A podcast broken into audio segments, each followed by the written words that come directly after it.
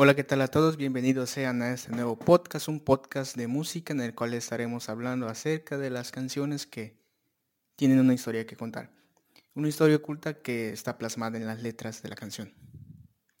El día de hoy, como primer episodio, tenemos uno, una historia muy peculiar. Una historia que muy pocos conocen y hoy les vamos a platicar el ejército zombie ruso. Esta es una de las historias que sucedieron en la Primera Guerra Mundial. Y de una vez les advertimos que esa no será la primera vez en este podcast que escucharemos a Sabaton. Ya que Sabaton es uno de los grupos que prácticamente toda su, su historia, su discografía, está inspirada en contenido histórico bélico. Para empezar hablaremos un poco de Sabaton, es una banda sueca de heavy metal que fue formada en 1999 en una ciudad llamada Falun. Y como mencionamos, esta, esta banda se caracteriza por el sonido que estos llevan, igual las letras, ya que el sonido es muy militarizada y sus letras tienen contenido histórico bélico. Incluso el nombre de, de la misma banda proviene de una parte de una armadura medieval que es la que cubre el empeine del pie. Y este en español se le llama escarpe. Pero primero escucharemos la canción para que ustedes ya puedan entender. Así que sin más, les dejamos el The Attack of the Dead Man por Sabaton. Bueno, esa fue la canción El ataque de los hombres muertos, ¿no? Por Sabaton. Y si le prestamos atención a un fragmento de la letra, nos platica realmente lo que sucedió. Y es lo que dice. Y es ahí cuando los muertos marchan de nuevo Oso ve una y otra vez el ataque de los muertos, cien hombres enfrentándose a la cabeza una vez más, cien hombres cargan otra vez, mueren otra vez. Si le prestamos realmente atención a la letra, nos narra una espeluznante historia de un grupo de personas muertas, que, bueno, por así decirlo, son zombies, eh, regresan a la vida y atacan. Esa historia está, digamos, ambientada en la Primera Guerra Mundial donde en un enfrentamiento entre el ejército alemán y el ejército ruso, los muertos del bando ruso regresaron a la vida y repelieron las fuerzas alemanas. Suena muy fantástico y como una película de terror, pero esto realmente sucedió, estando documentado tanto por el bando alemán como del bando ruso. Ahora situémonos, en el contexto, en la historia. El 28 de julio de 1914, un enfrentamiento entre el Imperio Austrohúngaro y Serbia terminaría convirtiéndose en la Primera Guerra Mundial, con la participación de más de 30 naciones repartidas en dos bandos. Pero hoy no vamos a hablar acerca de esto. Se quedará para otro futuro episodio, para otro. Y hay bastante material para ello. El hecho sucedió en la fortaleza de Ossoviec, creada en la segunda mitad del siglo XIX para cubrir el cruce del río de Borb así como para proteger la línea del ferrocarril que pasaba por ahí. Es importante también destacar que fue un área fortificada capaz de sostener las defensas solo con el apoyo del flanco de la infantería. Con el comienzo de la Primera Guerra Mundial, la fortaleza se ubicó en la parte trasera del frente noroeste, concretamente a finales de agosto de 1914. Tras el intento ruso de invasión hacia la Prusia Oriental, los ejércitos alemanes al mando del general Paul von Hindenburg derrotaron de manera flagrante al mal preparado ejército imperial ruso en la famosa batalla de Tannenberg. Con más de 140.000 bajas entre muertos, heridos y capturados, el segundo ejército ruso fue prácticamente aniquilado, viéndose obligado a replegarse y dejar expuestas a la Polonia rusa al ataque alemán. El 14 de septiembre de ese mismo año, el mando alemán decidió trasladar las tropas principales al centro de la Vístula. En esa dirección dejará eh, una fuerte cobertura. Y es aquí donde empezó los ataques demostrativos. Ahí se encontraba prácticamente el escenario de nuestra historia que trataremos el día de hoy. Se trataba de una fortificación no muy grande, pero muy bien construida. Era prácticamente circular y contaba en su interior con cuatro fuertes de hormigón. La posición principal de la defensa de la ciudadela era una fortaleza central, o como un fuerte, donde además se encontraban los almacenes y los barracones. Su perímetro era defendido también por trincheras y alambradas con espinos. Contaba con una guarnición cerca de mil hombres, 69 cañones de distinto calibre, y a su mando se encontraba el comandante Sveshnikov. En particular, del 26 al 29 de septiembre, los alemanes dispararon fuertemente contra Osoviec y lograron tomar la posición principal de Soisniska.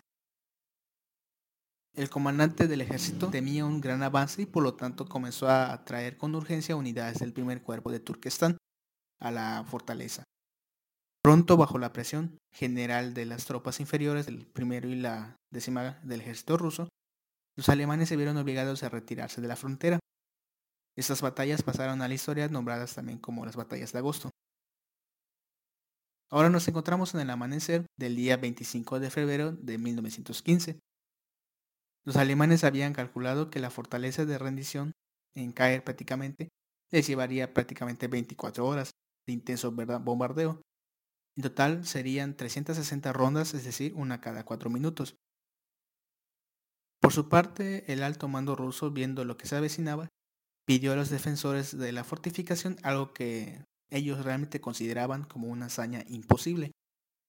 Resistir al menos 48 horas. Pero increíblemente la fortaleza no duraría 48 horas, duraría casi 6 meses. Durante la primera semana del terrible bombardeo, se calcula que fueron lanzados entre 200 y 250 mil proyectiles pesados y durante todo el asedio cerca de 500 mil. Ahora imaginémonos esta escena. Las defensas se derrumban y se desprenden paredes y partes del techo. Enormes lenguas de fuego le invadían todo, la tierra temblaba, depósitos y almacenes eran destruidos, la comunicación por cable se interrumpió. El castillo entero estaba envuelto por nubes de humo y polvo, y todo esto era un día tras otro, era día tras día. Los corresponsales extranjeros, impresionados por la visión que tenían, llegaron a escribir que era imposible que alguien se viera vivo en medio de ese huracán de fuego. Según cuentan las historias, la fortaleza también fue bombardeada por la aviación alemana y sus tropas intentaron hasta 10 veces tomar en el asalto. Pero lo eh, pantanoso del terreno y el fuego de las baterías rusas impidieron nueve de ellos. Es importante también resaltar, resaltar perdón, que el terreno en el cual se encontraba la fortaleza era irregular. Aparte de que era pantanoso, también tenía diferentes eh, inclinaciones y elevaciones, por lo cual era un terreno difícil de acceso. Ahora llegamos a la parte central de la historia que trataremos el día de hoy, en el décimo asalto. Era el 6 de agosto de 1915, llevaban más de 15 meses de asedio. Este fue el día más negro para los defensores de Osoviec. A las innumerables bajas y heridos por los bombardeos se unían las causadas por las enfermedades, y ahora se iba a añadir un nuevo calvario para ellos. Los alemanes, al que este asedio les eh, estaba costando más del tiempo que ya habían previstos, decidieron utilizar una nueva arma contra la guarnición de la fortaleza, el gas venenoso, que en este caso estaba compuesto de cloro y bromo. Pero antes de llegar a esto, hablemos un poco acerca de por qué era una nueva arma. El químico alemán Fritz Haber tuvo un papel importante y relevante en el inicio de la guerra química. Haber era el director del Instituto de Investigaciones Kaiser Wilhelm de Berlín y puso este centro a disposición del Kaiser Guillermo II. Se constituyó así una comisión secreta para el estudio de sustancias químicas tóxicas como método de guerra. Haber llegó a la conclusión de que el cloro era un gas más denso que el aire con acción neumotóxica sería la opción más eficaz y que la primavera sería la mejor época para utilizarlo. También pensó en el gas de fosgeno, pero las reservas en aquel momento eran menores que las de cloro. En enero de 1915, eh, Haber recibió la autorización para iniciar el estudio de ataques con cloro. Además de disponer de cantidades importantes de cloro en Alemania, la empresa BASF decidió, había conseguido almacenarlo en bombas de metal y no en lo habitual que en aquel entonces eran contenedores de vidrio, lo que permitiría un mejor transporte en el campo de batalla. Ahora sí, regresémonos a nuestra línea original en la historia. Eran las 4 de la madrugada de aquel 6 de agosto. La alarma de emergencia suena y se puede ver una enorme nube verde que era cloro se acercaba a la ciudadela desde las posiciones alemanas. La nube tardó entre 5 a 10 minutos y tenía entre 8 kilómetros y más de 12 metros de altura. Los ofensores de Osoviec no contaban con máscaras de gas. Es importante igual aclarar que para ese entonces nadie, muy pocos portaban máscaras de gas, ya que nadie se esperaba un ataque de ese tipo. De hecho, este, solo los alemanes contaban con máscaras de gases. Con el paso de la nube las hojas de los árboles se volvieron amarillas todo comenzó a cubrirse de una gruesa capa de color verde de monóxido de cloro. Los obuses, los tanques de agua y los ya escasos alimentos almacenados, sin cierre hermético, la mayoría eran carne, mantequilla, manteca de cerdo, verduras, etc. Eran prácticamente ya tóxicos al consumo. Los hombres rápidamente se refugiaron como pudieron, entre los pliegues de las trincheras y de los restos de las antiguas murallas de la fortaleza. Se cubrieron el rostro con prácticamente con lo que podían, sean trozos de tela, ya sea de su propio uniforme. Era ya conocimiento que en ese entonces los alemanes estaban probando una nueva arma que funcionaba con gas, por lo que algunos pocos alcanzaron a realizar una estrategia y digamos desesperada, remojar estos trozos de, tela en el agua que no estaba contaminada y ponerse alrededor de la cara. Y los que no alcanzaron a envolver su, eh, digamos, remojar los trozos de tela con agua, se vieron obligados a utilizarlo con orina, su propia orina. Sin embargo, esto resultaría contraproducente, ya que el cloro al contacto con el ácido úrico de la orina se vuelve aún más tóxico, formando cloruro de cianógeno y tricloramina. Estas dos sustancias gaseosas pueden afectar los pulmones, el corazón y el sistema nervioso central de ser inhalados. A pesar de sus esfuerzos, la intoxicación llevó a muchos de ellos a la muerte. Tras el ataque del gas quedaban con vida poco más de centenar de defensores. El mando alemán, pensando que la fortaleza ya estaba condenada, volvieron a abrir fuego masivo de artillería, mientras que 7.000 soldados se dispusieron a realizar un ataque definitivo a la fortaleza. Ese sería el décimo ataque y sería el último. Dado las condiciones ya de los rusos, prácticamente sería fácil. Nadie en el bando alemán dudó la victoria que ellos ya tenían, pues eran pocos y se encontraban débiles y heridos. Sin embargo, en medio de todo este caos, el comandante Sveshnikov ordenó un último contraataque desesperado contra la infantería prusiana, jugando su última carta y arma. A pesar de las fuertes pérdidas, nueve baterías pesadas y dos ligeras comenzaron a abrir fuego desde los restos de la fortaleza contra los alemanes. Y fue precisamente en este mismo momento cuando no más de 60 soldados rusos se levantaron entre los cuerpos muertos y únicamente refugiados tras una bayoneta calada hacia los atónitos soldados alemanes que gritaban estos entre agonía, tosían sangre, envueltos entre sus harapientas camisas, trapos manchados de sangre y de lodo, exhaustos, con la cara famélica y con los ojos desencajados. Esos estaban llenos de sangre al mismo tiempo y prácticamente eran muertos vivientes. El escenario era propio de un, digno circo de terror. La infantería germana aterrorizada no presentó batalla alguna y apresuró rápidamente a retirarse. Desorganizados en la fuga, dejaron atrás sus armas y municiones por el camino. Varias docenas de medios muertos soldados rusos pusieron en fuga a tres regimientos de infantería germánica y así terminó este asalto, en el que los alemanes habían depositado tantas esperanzas tras más de cinco meses de asedio en diez asaltos, demostrando el bando ruso tenía una nueva arma que nadie, nadie conocía. Esta era el coraje, la voluntad y la lealtad de sus soldados para defender su patria. Y pues bueno, esta es la historia del el ejército zombie ruso. ¿Qué te pareció, José?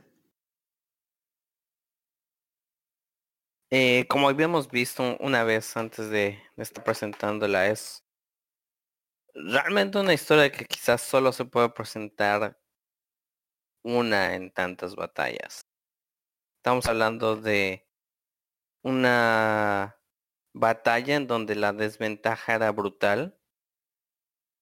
Eh, una de las pocas veces en donde Rusia no tenía la ventaja del invierno de su parte.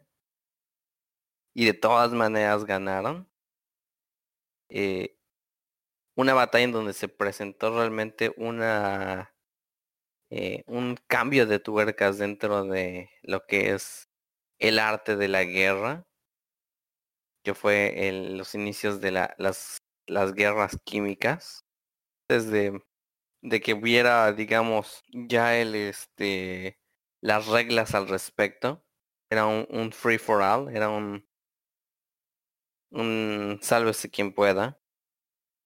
Y como dices, realmente el arma que hizo el, el cambio del eje de la batalla no fue simplemente eh, esta arma eh, de gas que básicamente eh, no tenía no tenía ningún tipo de mm,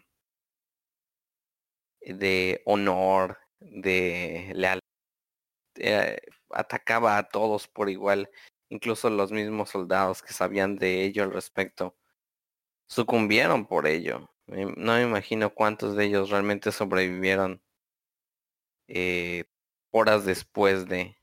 Me, imagino que mm, eh, si es que hubo eh, refuerzos, qué es lo que vieron después, la cantidad de, gente muerta, la cantidad de gente eh, que horas después de, de verlos recibidos caían, eh, que es impresionante por sí mismo, pero lo que la verdadera alma es esta lealtad, esta, este nacionalismo.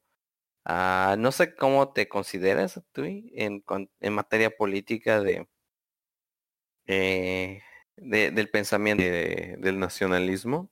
Pues desgraciadamente nuestros mandatarios nos han hecho un destrozo en el país, lo que a mi punto de vista me han bajado muchísimo las expectativas de ser un patriota, ¿sabes? Pero obviamente no nunca negaría ni negaría mi nacionalidad. Sí, es, es, es un tipo de acondicionamiento muy... Es, es, es un acondicionamiento psicológico muy, muy vil, ciertamente. Pero también eh, creo que en los momentos correctos puede ser lo que te mantiene en vida. Sí, completamente, imagínate. Al menos suficiente tiempo para estar en medio de un bombardeo durante seis meses. Eh, te aferras a lo que puedas. Sí. Prácticamente dormías pensando que ibas a morir mientras duermes, ¿no? O si ibas a vivir para, no sé, el siguiente día. Tanto el, ataque que tenían como el, acceso a su reino de alimento, de, agua. Entonces todo lo tenían reducido. E incluso creo que, eh, vamos, eh, obviamente no, no, este, o quizás no decía decir obviamente tomando en cuenta la historia actual que hemos estado teniendo desde hace algunos años con el renacimiento, con el neonazismo en diferentes países. Uh, obviamente no vamos a estar nunca de, lado de Alemania en, este tipo de historias y demás. Pero independientemente de, de eso, y de que no seamos rusos. Se siente la el protagonismo no solo de la historia, sino de, eh, de cómo lo logra manejar eh, la banda. E, es realmente una canción poderosa, independientemente de, si tienes o no conocimiento de la... Eh, y realmente mucho del repertorio de, de, esta de esta banda, Sabatón. Es extraordinario. Sí, de hecho, este, este, como mencionamos, no será la primera vez que tocaremos canciones de Sabaton. Sabaton tiene casi todas sus canciones hablan sobre un aspecto histórico, bélico, real. Y todos, hay unos muy curiosos como en este caso, pero hay otras, por ejemplo, en la película famosa del El último samurái, es inspirada en una historia real y Sabaton igual se inspiró en esa historia real para sacar una canción. Que muy pronto tendremos igual ese capítulo. Ahora que me recuerdas eso, eh, y un poco saliendo también del tema, pero que, que siempre en cuestión de materia de los samuráis no puede escapar eh, de mi mente. Um, pensar que era, era, históricamente posible que un samurái, un pirata, eh, un un asaltante del viejo este y un este mm, y un ladrón eh, londoniense pudieran en teoría conocerse los cuatro al mismo tiempo. Sí, sí, eh, em, no es una canción, es más bien como un hecho histórico que a veces eh, como que lo tenemos eh, aislado mentalmente de que, ah, sí, los, los asesinatos del de Jack el Destripador, em, el viejo este. Ah, tenemos que. No, hay manera que no lo hagamos. Tenemos que es es un es un tema jugoso. Así es, así es. Tan jugoso como perturbador por sí mismo. Pero sí. Sí, una una excelente canción. Realmente para poder conocer a la banda es como que una canción introductoria así de de, de beso de, de chef Una embarradita, "Mm". como le bien dice, ¿no? Embarra- eh, sí, una, una embarradita. Va- vale bastante la pena. Y pues bueno, esto realmente fue el primer episodio de este podcast. Esperemos que realmente les haya interesado, ¿no? Les haya entretenido más que nada conocer estas historias. Y muy pronto estaremos sacando nuevos episodios. Realmente no tenemos una fecha eh, eh, para sacar episodios, pero queremos hacerlo regularmente. Sí, es- estamos, estamos intentándolo ta- tanto frecuentemente como nos sea posible. La vida, la vida cotidiana también nos afecta un poco, pero hey, es, siempre podemos darnos un poco de tiempo. Así es. Y pues bueno, no queda más que decir que gracias por escuchar. Nos vemos en la siguiente. Hasta luego, hasta luego.